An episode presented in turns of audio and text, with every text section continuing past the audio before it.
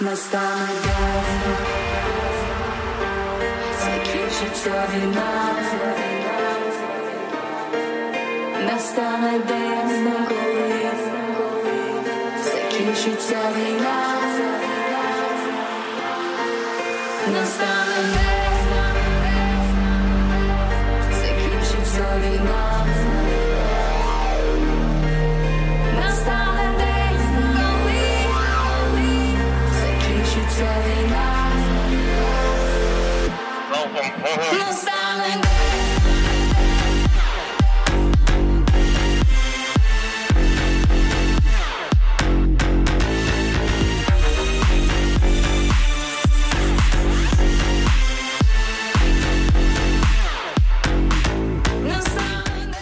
Sie hören Radio Echt, die Sendung der russisch- und ukrainischsprachigen Redaktion von Radio Dreieckland. Sie hören uns jeden auf Deutsch jeden ersten und zweiten Donnerstag von 19 bis 19.30 Uhr und auf Russisch können Sie uns jeden dritten und vierten Samstag von 13 bis 14 Uhr hören.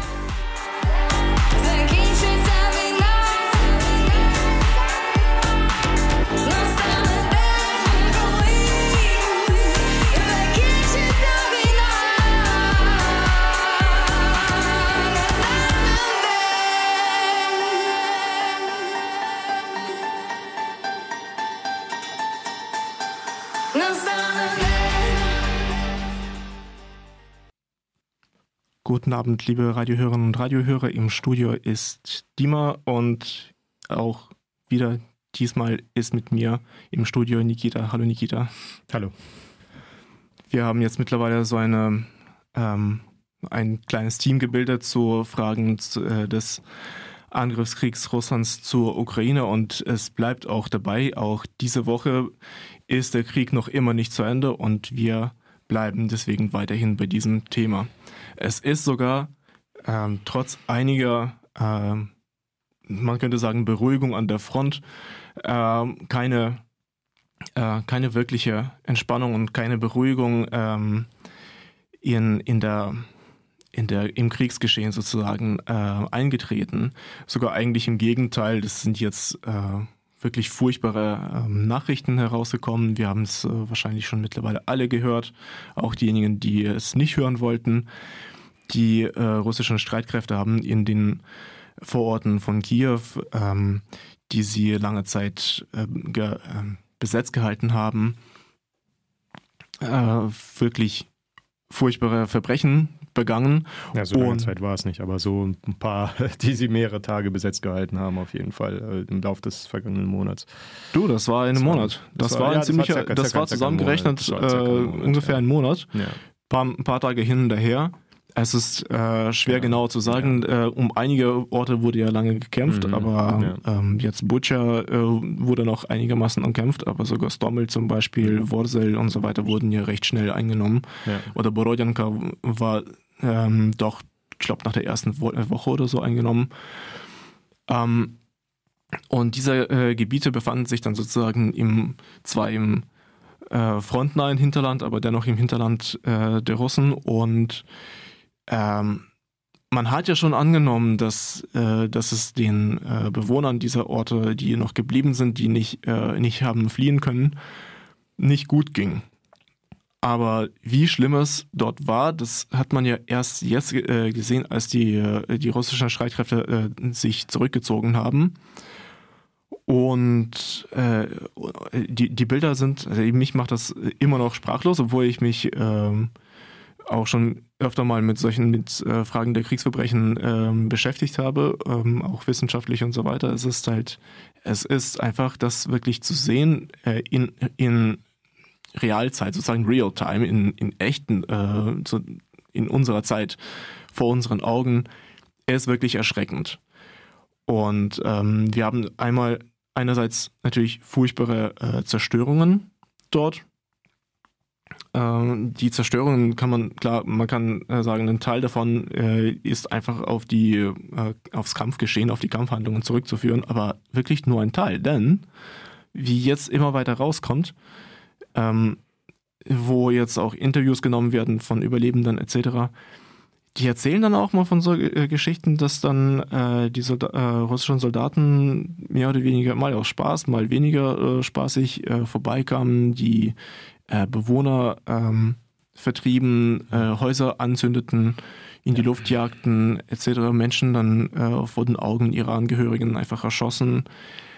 Ähm, es gibt auf jeden Fall äh, nachgewiesenermaßen äh, Funde von, von, ähm,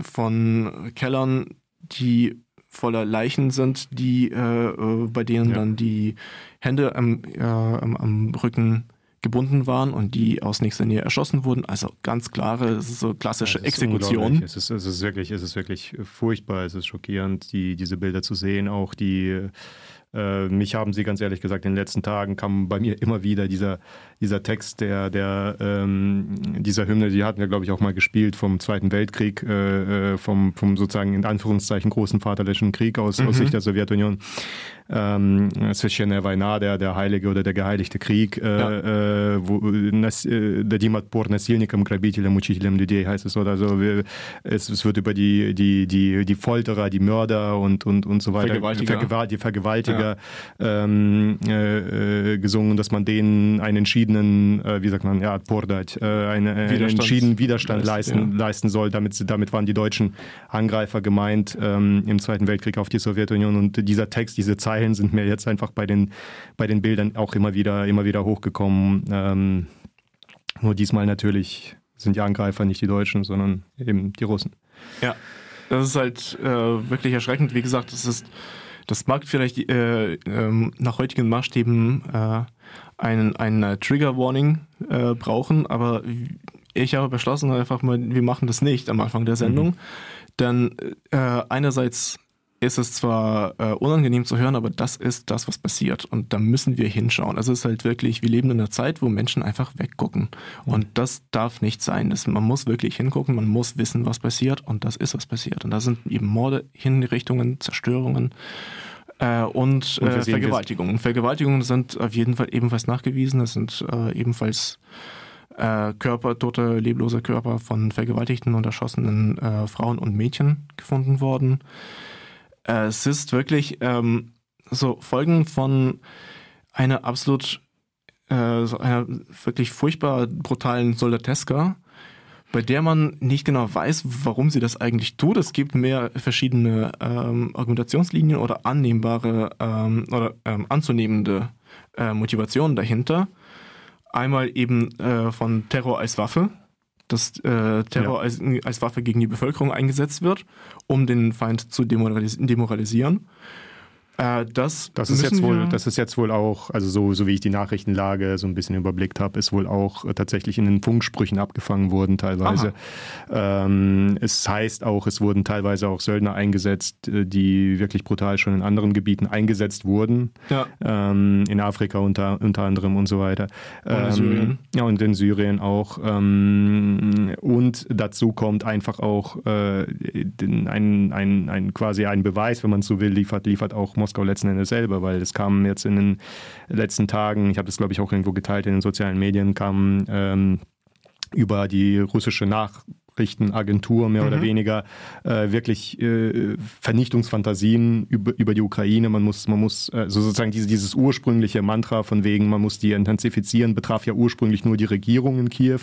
Äh, jetzt haben die es offenbar umge umgemünzt auf das ganze ukrainische Volk. Jetzt sind sie alle Nazis. Jetzt muss man die alle sozusagen säubern und so weiter. Das sind wirklich, das sind wirkliche Vernichtungsfantasien. Und wenn man, wenn, äh, wenn man wenn, wenn die schon so weit gehen, wenn, wenn so- sozusagen Sprache und, und, und Gedanken schon so weit gehen und schon so weit entmenschlicht sind und schon so weit äh, sozusagen, wie soll man sagen, die, äh, je- jegliche Achtung vor, vor Leben und Würde des Menschen sozusagen verloren haben, dann ist es zur Tat nicht mehr weit. Das wissen wir aus der deutschen Geschichte und äh, Ja. das wird dort nicht anders sein.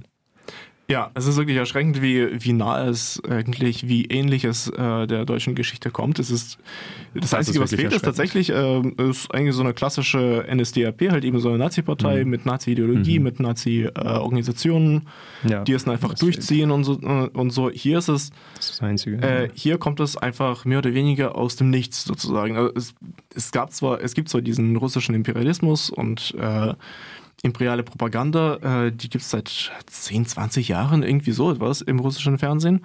Aber äh, es war jetzt irgendwie äh, nach meinem Empfinden nie so krass ausge, ausgeprägt, wie es halt bei den Nazis Wobei war. man muss, wobei man muss hey, auch, man, irgendwie reicht das anscheinend. Wobei man muss dazu sagen, glaube ich, dass wir, also ich muss mich da auch an die eigene Nase fassen, wir haben es äh, wieder mal, muss man sagen, wieder mal in der Geschichte, äh, wir haben ja viele Entwicklungen beobachtet in den letzten 20 Jahren, die in Russland stattgefunden haben, Mhm. äh, von Anfang an, von seit dem Beginn der putinischen, putinischen Herrschaft eigentlich die, Aus, die schrittweise Ausschaltung der, Medi der kritischen, der freien Medien, der Journalisten, die damals noch versucht haben, über den Tschetschenienkrieg zu berichten, Oh ja. ähm, die schrittweise Ausschaltung der Opposition, aller möglicher Oppositioneller, ein nach dem anderen, die so ein bisschen hochkamen. Ähm, und äh, man hat es beobachtet, man hat gesehen, die klassischen Muster einer Diktatur, wie man, wie, wie eine Diktatur aufgebaut wird und diese ganzen Dynamiken. Wir wissen noch, was, wie, wie diese Abwärtsspirale funktioniert, wie, welche Eigendynamik sowas entwickeln kann aus der Geschichte. Wir wissen das, wir haben das beobachtet und sehenden Auges uns gedacht, na ja, uns wieder mal beruhigt und uns gedacht, na ja, das wird schon nicht so schlimm werden.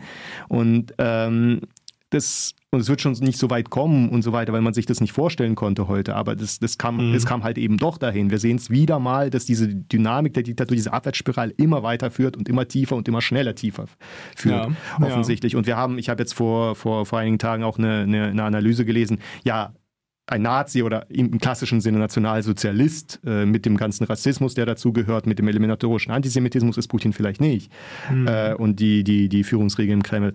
Aber dem klassischen Faschismus sind sie schon verdammt nah. Es ist wirklich erstaunlich. Ja, genau. Es ist halt, äh, da hatte ich ebenfalls einige Diskussionen jetzt im, ähm, in den letzten Wochen, ob das jetzt äh, das russische Regime jetzt äh, heutzutage jetzt ein, ein faschistisches oder ein nicht faschistisches, also wie ich es dann sagen würde, ein äh, rechtsautoritäres ist.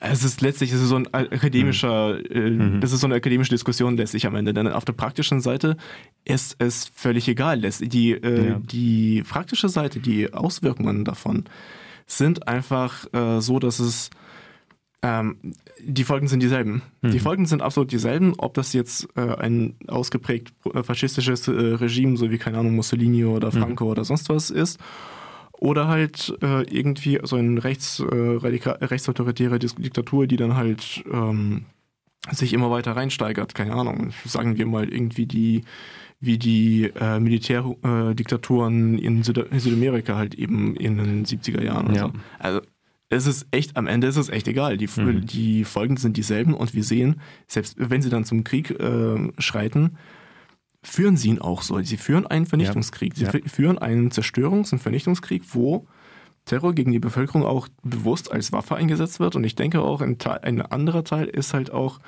dass ähm, der und, man muss, und man muss ja sagen, wenn ich dich unterbrechen darf, man muss ja sagen, die, das ist ja nicht zum ersten Mal, dass wir das sehen.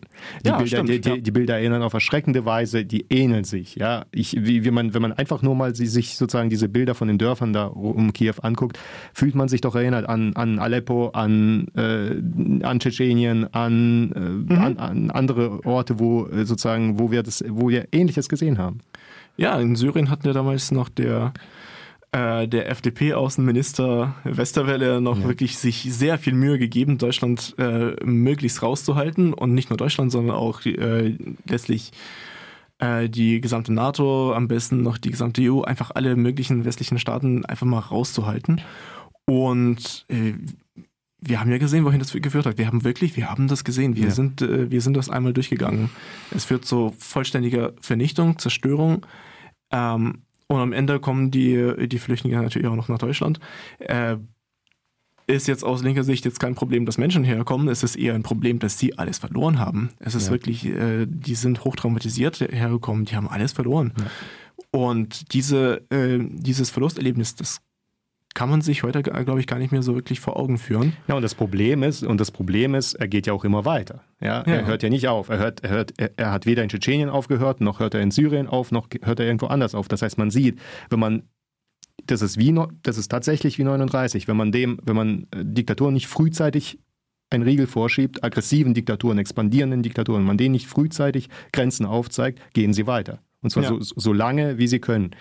Ja, da, ich habe es ja erwähnt vorhin im Gespräch auch, dass äh, die, das Jüngste, was ich, was ich eigentlich am überzeugend fand, die Position von Chodorkowski, dem, dem früheren Oligarchen und Oppositionellen auch gegen Putin, In- Aus Russland. aus Russland, genau, dazu, ja. genau, der im Lager war, sehr, sehr lange und äh, dann freigekommen ist vor den Olympischen Spielen, glaube ich, in Sochi war das. Ähm, auf jeden Fall, äh, der, der hat argumentiert, der sagt, der, der argumentiert wie Zelensky auch für eine Flugverbotszone sogar und sagt, Mhm. man, muss, man muss da klar eine Grenze setzen, man muss keine 100% Flugverbotszone machen, wo man auf russisches Gebiet feuert, aber man kann zumindest sagen, wir verteidigen, wir, wir verteidigen ukrainischen Luftraum, wir schützen ukrainischen Luftraum vor, vor Angriffen, wir schützen zivile Einrichtungen zum Beispiel, wir setzen da Völkerrecht durch, an was sich auch Russland eigentlich, äh, äh, was auch Russland unterschrieben hat. Ähm, äh, wir schützen Zivilbevölkerung, wir schützen den, den, die Flüchtlingsrouten oder humanitäre Routen und so weiter. Das kann man auf jeden Fall machen. Und, ähm, und das setzt äh, jetzt sozusagen der, der, dem, dem Regime sozusagen setzt es Grenzen. Ja, wir dürfen, wir, wir können da nicht weitergehen, wir, wir kommen da nicht weiter. So.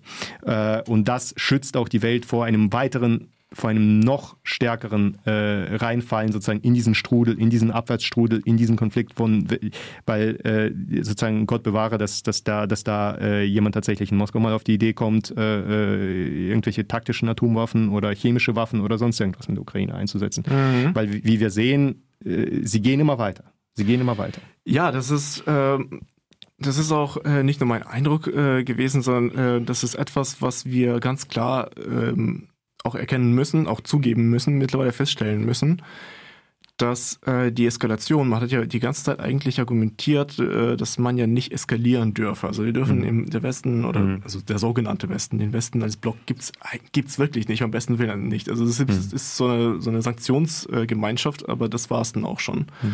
Ähm, ansonsten sind es einzel, äh, einzelne Länder. Und ähm, man hat immer so versucht, äh, das äh, zu argumentieren, ja, wir dürfen nicht eskalieren, denn sonst eskaliert das Ganze noch weiter, dann gibt es immer mehr Zerstörung und, im, und äh, dann kann es äh, eventuell sogar noch äh, zu, äh, zu einem dritten Weltkrieg kommen und das wird ja wohl die, der letzte Weltkrieg sein, den diese Welt erleben wird. Und ich muss da wirklich sagen, dass wir haben jetzt langsam gesehen, dass die Eskalation auf jeden Fall einseitig ist. Die, die geht von Russland aus und zwar völlig ohne Rücksicht dessen äh, darauf, was äh, aus, ähm, aus der sogenannten westlichen Seite kommt. Ja. Das, äh, die brauchen dafür nichts, die brauchen dafür keinen Vorwand, die eskalieren von alleine und setzen immer noch einen drauf. Die, äh, Ja, das, das ist übrigens auch, das ist auch ein Punkt, den, den, den eben Chodorkowski angesprochen hat. Da hatte ja, ich meine, in, insofern interessant, weil der hatte ja mit diesen Menschen unmittelbar und direkt zu tun. Und äh, der, der meint, dass, dass da eine Denke vorherrscht, die nicht so wie von, von Politikern ist, zum Beispiel auch nicht von Politikern äh, in, am Ende der Sowjetunion oder am Ende der Sowjetzeit, Ja. äh, sondern das sind wirklich Kriminelle, die man, also sie, sie denken, sie haben eine Denke wie Kriminelle. Mhm, und, und, ja. und wenn man da einfach, also ein Politiker, wenn- wenn da irgendwo Schwäche zeigt, sieht er vielleicht, naja gut, da ist Verhandlungsspielraum. Die sehen da keinen Verhandlungsspielraum, die sagen Schwäche, aha, dann, dann kann ich weitergehen. Genau, das ist eine Einladung. Das ist aus eine Einladung. Der, aus der, in der Kultur der Kriminellen und der, der Starken sozusagen diese, äh, man sagt dann im allgemeinen Sprachgebrauch heißt es einfach nur Recht des äh, Stärkeren. In Wirklichkeit gibt es eine ganze Kultur des Stärkeren. Mhm. Und diese Kultur sieht, äh, funktioniert ganz anders als die, so die normale Gesellschaft, wie wir sie kennen. Ähm, Schwäche ist dort eine Einladung, tatsächlich auch in dieser Kerbe auch einzuschlagen. Das Ja. ist halt, wenn etwas äh, gemacht werden kann, dann muss es auch gemacht werden. Ähm, sonst, äh, sonst sagt man Selbstschwäche. Also es ist halt, also man, man darf da auch nicht, äh, nicht, nicht reinschlagen sozusagen. Und er hat jetzt Und das sehen wir auch, dass ja. es auch genauso, äh, auch genauso läuft. Ne? Die, äh, die NATO hat vor dem äh, russischen Überfall x-mal betont, die NATO wird sich nicht militärisch einsetzen. Genau. Auf keinen Fall. Genau die. Ukraine ist alleine auf sich gestellt. Putin hat gemerkt, dass die genau diese Grenze haben und diese nutzt er jetzt aus. Genau. Also eine Rakete, eine russische Rakete kann zwei Kilometer vor der polnischen Grenze einschlagen und das, äh, das tun sie auch immer wieder. Das ist halt äh, jetzt nicht direkt vor der polnischen Grenze, aber die, es gibt, äh, die schießen verdammt nah an die Grenze. Und das ist denen kein Problem, wenn die Rakete mal irgendwie ein bisschen weiter rüberfällt. Und wenn wir und wenn wir wenn wir dazu noch äh, äh, addieren sozusagen, wenn wir, was wir jetzt in den in der vergangenen Woche von von zum Beispiel Medvedev gehört haben, das ist ja immerhin äh, also eh- ehemaliger Präsident, dann äh, ehemaliger Ministerpräsident, amtierender Unter Putin. unter Putin, ja, äh, amtierender äh, Vorsitzender der Regierungs- und Staatspartei einiges Russland Und, und, ganz, und viel wichtiger persönlicher Freund. der persönlicher. Freund und amtierender stellvertretender Leiter des Nationalen Sicherheitsrats in Russland. Mhm. Und der und der und der hat gesagt, äh, äh, sozusagen, er stellt sich äh, ein in Anführungszeichen offenes Europa von Vladivostok bis nach Lissabon vor. Ja, also man sieht eindeutig, was da was da Ja. für Fantasien vorherrschen. Ja. Und ähm, also äh, wir halten mal- fest, also die äh, Angst, dass, äh, dass der Westen da eskalieren könnte, die ist äh, insofern nicht begründet, weil die Denke komplett anders ist. Also die ist komplett die reale Denke jetzt auf der anderen Seite der Front sozusagen, na, in, in, im Kreml, ist genau umgekehrt. Da braucht es keine Es- Eskalation. Ähm, wir eskalieren selbst. Wir eskalieren so weit, wie wir halt, wie wir es für richtig halten, egal was die anderen tun. Und äh, da kann die NATO tun, was sie will. Äh, die Eskalation geht, äh, geht so, wie, wie äh, Putin das für richtig hält und er braucht gar keine Provo Provokation. Der eskaliert einfach von alleine. Und äh, im Gegenteil können wir sogar einen, einen Fall in Erinnerung rufen, uns in Erinnerung rufen, wo ein NATO-Staat gegen Russland tatsächlich eskaliert hat. Und das war in den letzten Jahren, tatsächlich vor gar nicht so la- langer Zeit, das war im November 2015. Da hat, ähm, äh, da hat die Türkei einen russischen äh, Kampfjet ähm, abgeschossen äh, an der eigenen Süd, äh, Südgrenze. Russland hatte ja damals angefangen, ähm, Syrien zu bomben. Und äh, die Türkei hat, da ist ja ebenfalls ein Alpha-Männchen an der Macht. Nicht? Und die sind ebenfalls sehr krass nationalistisch und imperialistisch drauf. Und die haben ganz klar gesagt, ähm, wer, äh, wenn unser Luftraum verletzt wird, dann schießen wir alles ab, was, äh, was wir abschießen können. Da wird keine Rücksicht genommen. Hm. Da lassen wir nichts durchgehen. Die, ähm, Russland hat es nicht wirklich ernst genommen und äh, irgendwann ist dann tatsächlich im November 2015 Ja. tatsächlich ein äh, Kampfjet nach einem Bombardement für ganz, ganz kurzen Zeitraum entweder in den äh, türkischen Luftraum eingedrungen oder äh, viel zu nah dran vorbeigeflogen. Also man kann es nicht genau nachprüfen, wo die genau waren. Aber selbst wenn er Mhm. eingedrungen wäre in, in den türkischen äh, Luftraum, das war für nicht mal eine Minute, glaube ich. Das war ganz, ganz kurz. Mhm. Ähm, die, haben, äh, die Türken haben abgeschossen. Ganz Mhm. einfach abgeschossen und sich nicht mal entschuldigt. Also es war, Mhm. die haben nicht einmal Ja. irgendwelche äh, diplomatischen Kanäle ähm, bemüht, um das wieder die Wogen zu glätten. Im Gegenteil, sogar noch einen draufgesetzt äh, und verlautbart, ähm, das wird mit allem passieren, was, äh, was uns in die Quere kommt. Hm. Und das Einzige, was Russland dem entgegengesetzt hat, war, ähm, die haben den russischen Tourismus in die Türkei gestoppt. Mhm. Was natürlich dann zwar tatsächlich einen wirtschaftlichen Schaden angerichtet hat in der Türkei, aber militärisch gab es da keine Es- Eskalation seitdem. Überhaupt nicht. Im Gegenteil. Mhm. Russland hat äh, seitdem sehr penibel darauf geachtet, äh, in der Offensive in, in Idlib, in, in äh, Nordwestsyrien, Mhm. bloß keine türkischen Soldaten oder, äh, oder Stationen Ja. äh, zu beschießen. Bloß nicht. Und wir müssen echt mal anerkennen, dass äh, wir haben das wirklich vor unseren Augen wirklich gesehen, wie so eine ähm, scheinbare Eskalation im Gegenteil zur Deeskalation führt, Mhm. sondern tatsächlich eigentlich die Sprache ist, die die, äh, die, die, Moskau Kreml-Herrscher wirklich Ja. auch äh, verstehen und sprechen. Also Ja. das ist das, äh, wo Ja. sie dann auch anfangen zu sprechen. Ja gut, dann, dann, dann lass uns mal ins Gespräch kommen. Mhm. Die Genau, Beziehungen zwischen. Erdogan und Putin sind ja super seitdem. Ja. Ja. die haben sich ein paar Mal getroffen, die haben sich ausgetauscht und sind seitdem ähm, Best Buddies und so Zeug. Ja, genau. Das, Das ist, äh, das ist, das sind widerliche, äh, toxische, maskuline äh, Alpha-Männchen, nichts anderes, klar. Das müssen, das müssen wir auch anerkennen. Mhm. Mit denen haben wir es zu tun. Die, die verstehen dann, äh, die sprechen dann tatsächlich diese Sprache. Wir müssen irgendwie mit denen äh, so, äh, so auch umgehen. Und es ist ja nicht nur so, dass, dass wir jetzt aufrufen würden, zu eskalieren und möglichst äh, gleich in den dritten Weltkrieg einzusteigen.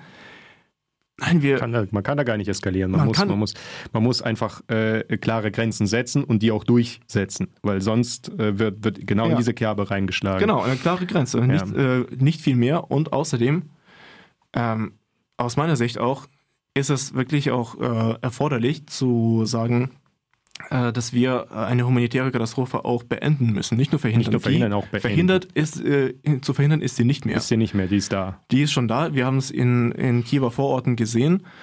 Ähm, die sind noch zu großen Teilen vermint. Äh, Die äh, Entminung, die Sicherung äh, läuft, äh, läuft weiter und deswegen kommen äh, immer weitere, kommen, können die Journalisten immer weiter vorrücken sozusagen in die äh, befreiten äh, Dörfer und Wohnorte. Und es wird immer schlimm und immer schlimmer. Je, neue, äh, je, ja je weiter sie vordringen in die neuen äh, befreiten Dörfer, Man muss ja desto sagen, schlimmer sind genau. die Bilder. Man muss ja sagen, währenddessen läuft ja der Beschuss weiter von im Osten und es Ja. wird eine neue Offensive vorbereitet. Das heißt, man muss da klar Grenzen setzen. Genau. Man, muss, man muss sagen, so, so, das, das, das, das darf nicht weitergehen. Das muss Ähm, beendet werden. Du, die Offensive hin und her, es sind äh, große Landstriche äh, in der Ostukraine und in der Südukraine besetzt. Ja. Und wir müssen echt davon ausgehen, dass genau das etwas Genau in der das. Art, wenn nicht genau das, auch in diesen Gebieten gerade stattfindet. Ja. Während wir darüber reden, Ja. ob man eskalieren sollte oder nicht eskalieren sollte, werden Häuser in Brand gesetzt, zerstört, Mhm. Menschen erschossen, äh, Menschen entführt und erschossen, Menschen gefoltert Ja. und erschossen, Menschen vergewaltigt und erschossen, entführt, vergewaltigt, gefoltert, erschossen. All das findet einfach die ganze Zeit statt. Ja. Und es ist einfach wichtig, dass die Ukraine diese Gebiete möglichst schnell befreit. Tatsächlich, das, das ist ist wichtig, um Menschen äh, diesem Terrorregime zu entziehen. Denn sie können nirgendwo entfliehen, das wissen wir auch mittlerweile.